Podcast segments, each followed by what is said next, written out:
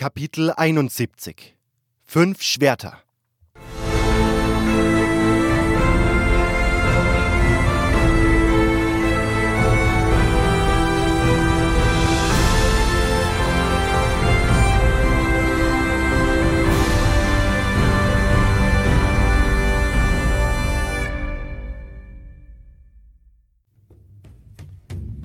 Unsere Freunde warteten bereits bei Urschak vor dem Orkdorf. Sie staunten nicht schlecht über meine Rüstung und das aufgeladene Uriziel. Sie alle waren nun voller Zuversicht, dass wir es doch schaffen könnten. Auf in den Kampf! Die Orks schienen ein wenig verwundert darüber, dass wir schon wieder in ihr Dorf kamen, ohne aus dem Schläfertempel hinausgegangen zu sein. Doch ließen sie uns passieren. Tarok wünschte uns ein weiteres Mal viel Glück. Als wir die alte Stadt betraten, hatte der Großteil der Orks sich am Tor versammelt und blickte uns nach. Hoshpak war nicht darunter. Am Eingang des Tempels warf ich im Vorbeigehen einen nachdenklichen Blick auf die Bilder am Tempeleingang. Hatte man unser Kommen tatsächlich vorausgesehen? War das der Grund für das Verhalten der Orks? Hofften sie insgeheim, ich sei der heilige Feind und würde sie retten? Wir stiegen den langen Gang hinab in den Tunnel. Das Klettern über die Säule nahm wieder einige Zeit in Anspruch. Dann jedoch kamen wir schnell voran. Nun, da alle Fallen deaktiviert und alle Tore geöffnet waren, hatten wir keinerlei Probleme mehr. Wir durchquerten die ovale Halle und das Tor mit der Dämonenstatue an ihrem Ende. In der nächsten Halle kletterten wir über die Säulen auf den Balkon. Durch den langen Gang gelangten wir in die Halle, in der wir Gornahanis besiegt hatten, und über die lange Treppe und den darauffolgenden Gang bis zur Festung im Inneren des Tempels. Hier erwarteten uns die Untoten, die der Hohepriester bei unserer Flucht vom Dach der Festung gerufen hatte. Glücklicherweise waren viele von ihnen im Kampf gegen die Crawler gefallen. Zurückgeblieben war eine überschaubare Zahl, mit der wir es aufnehmen konnten. Nun kam Uriziel zum ersten Mal zum Einsatz. Es war wahrlich eine unvergleichliche Waffe. Selbst die Plattenrüstungen der Tempelwächter durchschnitt es wie Butter. Nach unserem Sieg über die Untoten liefen wir schnellen Schrittes weiter. Wir wollten nun endlich frei sein und außerdem hatten wir nicht die geringste Ahnung, wie viel Zeit uns bis zum Erwachen des Schläfers noch blieb. Ich nahm die gewaltige Höhle dieses Mal kaum noch wahr. Uriziel in Händen und meine Freunde hinter mir lief ich über die Brücke. Der hohe Priester stand noch immer inmitten des Platzes auf der anderen Seite des Abgrunds.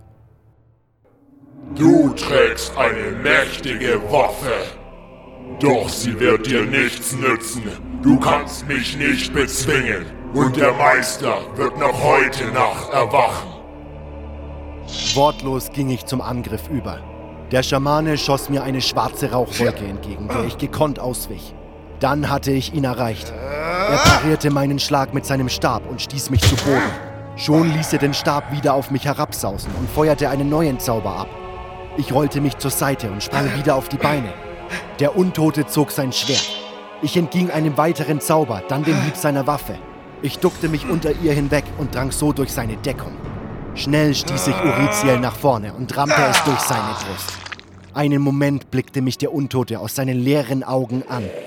Dann zog ich Uriziel mit einem gewaltigen Ruck wieder aus dem fauligen Fleisch und er sank zu Boden.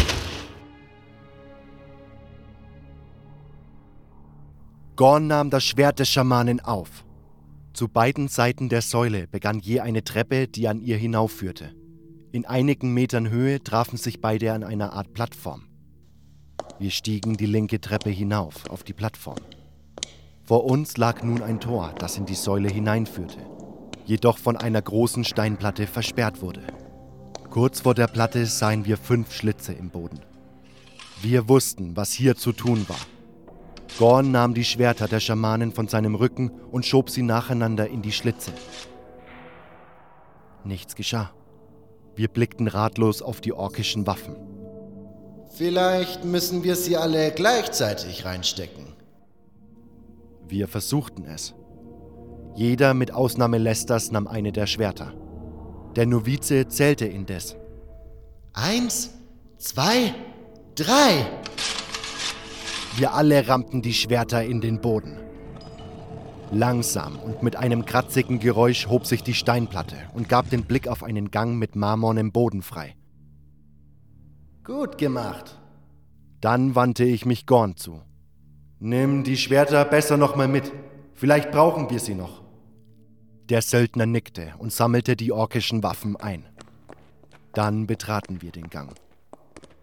Er war lang, doch breiter als die übrigen Gänge des Tempels. An seinem Ende lag eine hohe, aber nicht sehr breite Halle, deren Fußboden ebenfalls aus Marmor bestand. Hieroglyphen verzierten die Wände und auf der anderen Seite erhob sich hinter vier im Halbkreis angeordneten Säulen eine gewaltige steinerne Statue. Sie zeigte eine schreckliche Kreatur, die an einen Minecrawler erinnerte und war sogar größer als ein Troll. Ich wusste, was das für eine Kreatur war und ich hatte das ungute Gefühl, dass es sich um eine lebensgroße Statue handelte. Ach du heilige Scheiße. Sag nicht, das ist der Schläger. Ungläubige! Dort am Fuße der Statue standen die drei ehemaligen Gurus Kagan, Parves und Tyon, ebenso blass wie schon die Templer, denen wir im Tempel begegnet waren. Tod über euch, weil ihr die Herrlichkeit des Meisters nicht erkennen wollt. Ewige Qualen über euch, weil ihr an das innerste Heiligtum des Meisters vordringt und es entweiht. Verdammnis über euch, weil ihr gekommen seid, dem Meister die Stirn zu bieten. Gleichzeitig schossen uns die drei ihre Zauber entgegen. Doch noch ehe wir reagieren konnten, prallten die drei Sprüche gegen eine unsichtbare Wand.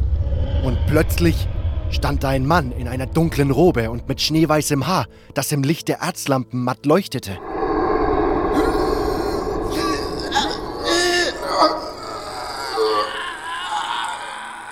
Noch bevor die wahnsinnigen Gurus wussten, wie ihnen geschah, hob er die Hand in ihre Richtung. Im selben Moment schien alles Leben aus ihren Körpern zu weichen und sie fielen wie von Pfeilen getroffen zu Boden. Xardas!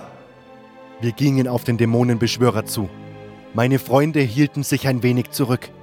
Was, was machst du hier?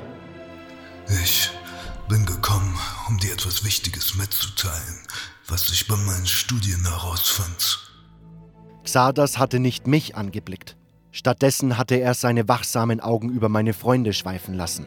Sie blieben kurz an Velaya hängen. Ich sah ihn fast unmerklich die Stirn runzeln. Dann wandte er sich wieder mir zu. Wir haben nicht viel Zeit, also höre gut zu. Ich habe herausgefunden, was es mit den Herzen auf sich hat, die der Schläfer den fünf Schamanen entriss. Die Herzen wurden in Schreine gelegt, die um den Schläfer herum platziert sind. Sie werden die Energiequelle des Portals, also müssen sie vernichtet werden, um den Schläfer wieder zu verbannen. Und zwar bevor er erwacht. Sonst ist es fraglich, ob er sich der Macht des Portals nicht entreißen kann. Ich nickte. Gut, verstanden. Xardas taumelte leicht. Da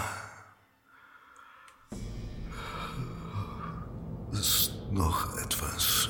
Nur die Schwerter der Schamanen können. Xardas fuhr sich übers Gesicht. Seine Augen schienen zuzufallen. Können die Herzen verletzen. Was ist los? Der Schläfer. Er. Ich habe meinen. Xardas fiel zu Boden und blieb dort reglos liegen. Meine Freunde schauten verwundert und unschlüssig drein. Ist er. Ich beugte mich hinab und fühlte Xardas Puls. Nein. Er. Er schläft. Meine Freunde blickten mich ungläubig an, doch ich war mindestens ebenso verwundert. Wir schwiegen eine Weile. Schließlich ergriff Velaya das Wort. Wollen wir ihn etwa einfach so liegen lassen? Naja, hast du eine bessere Idee? Ihm wird hier schon nichts passieren. Etwas unschlüssig setzten wir uns wieder in Bewegung. Kurz vor der Statue lagen zwei Türen.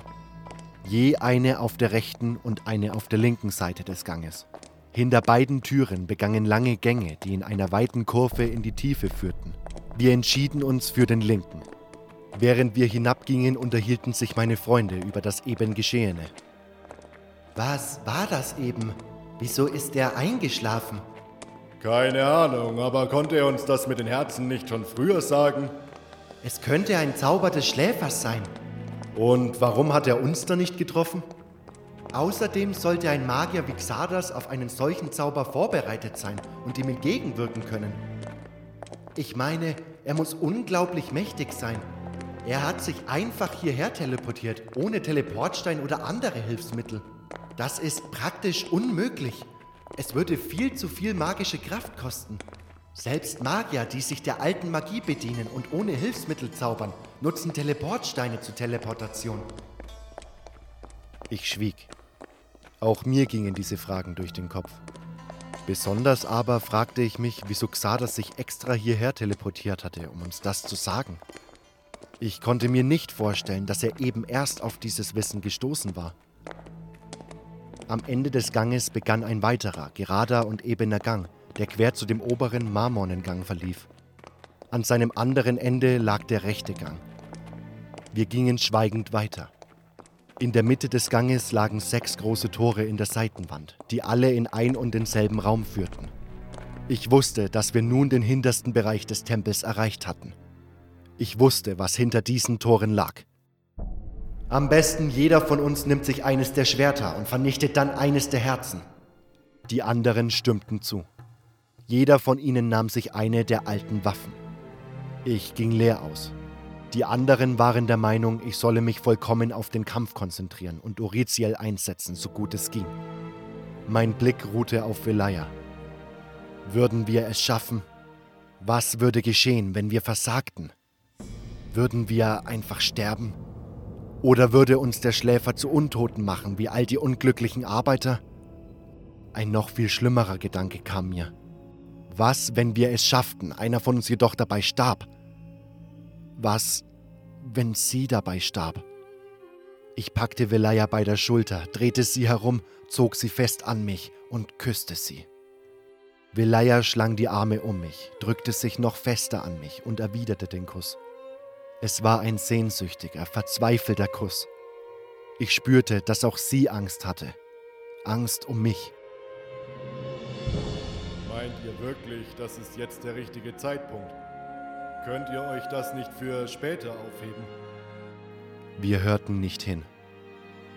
Erst nach einer halben Ewigkeit, die jedoch viel zu kurz war und wenn es nach mir gegangen wäre, nie hätte enden sollen, lösten wir uns wieder voneinander. Ich liebe dich. Velaya lächelte. Ich weiß. Ich wandte mich an die Gruppe. Es ist soweit. Wir sind da. Jetzt müssen wir ein letztes Mal kämpfen.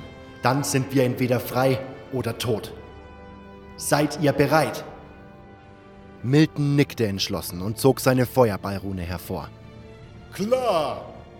rief Gorn und packte seine Axt fest mit beiden Händen. Zeigen wir diesen Drecksvieh und diesen durchgeknallten Kiffern, wer hier die Eier in der Hose hat. Passe. Ich wandte mich den Toren zu, atmete einmal tief durch und sagte schließlich, Na dann los! Für die Freiheit!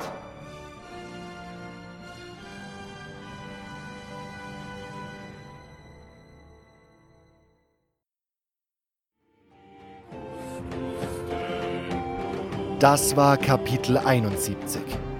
Fünf Schwerter.